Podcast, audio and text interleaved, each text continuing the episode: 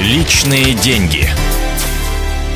Добрый день, это программа «Личные деньги», с вами Евгений Беляков.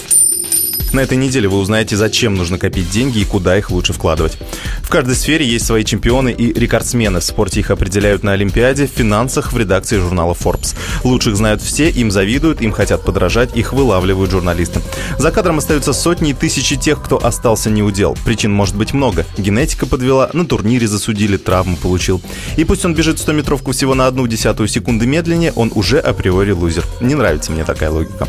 Помню, когда я студентом занимался джиу-джитсу, сенсей как-то раз откровенно с нами поговорил. «Я же прекрасно понимаю, что вряд ли кто-то из вас получит черный пояс», — сказал он. «Возраст уже не тот, поэтому не надо ставить перед собой явно невыполнимых задач. Запомните, вы не спортсмены, вы физкультурники. То есть занимаетесь спортом, но без ущерба для собственного здоровья. То же самое и с личными финансами. Если вам не досталось многомиллионного наследства от родственников, то ваша задача самостоятельно создать себе капитал. При этом все знают, что для этого деньги надо откладывать и инвестировать. Но вклады в банки в нашей стране имеет лишь каждый третий, а акции и облигации и вовсе 1% населения. Более того, каждый второй имеет действующий кредит и совсем не в восторге от такого положения.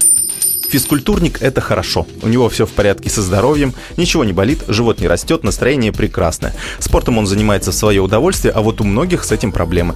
Думаю, почти все когда-нибудь покупали годовой абонемент в спортзал, а потом ни разу туда не ходили. В общем, все, кто хочет стать финансовым физкультурником, должны постоянно делать различные упражнения для накачки финансовых мускулов, находить новые возможности для заработка, заниматься учетом личных финансов, откладывать деньги для крупных покупок. И тогда капитал будет лишь прирастать. Личные деньги.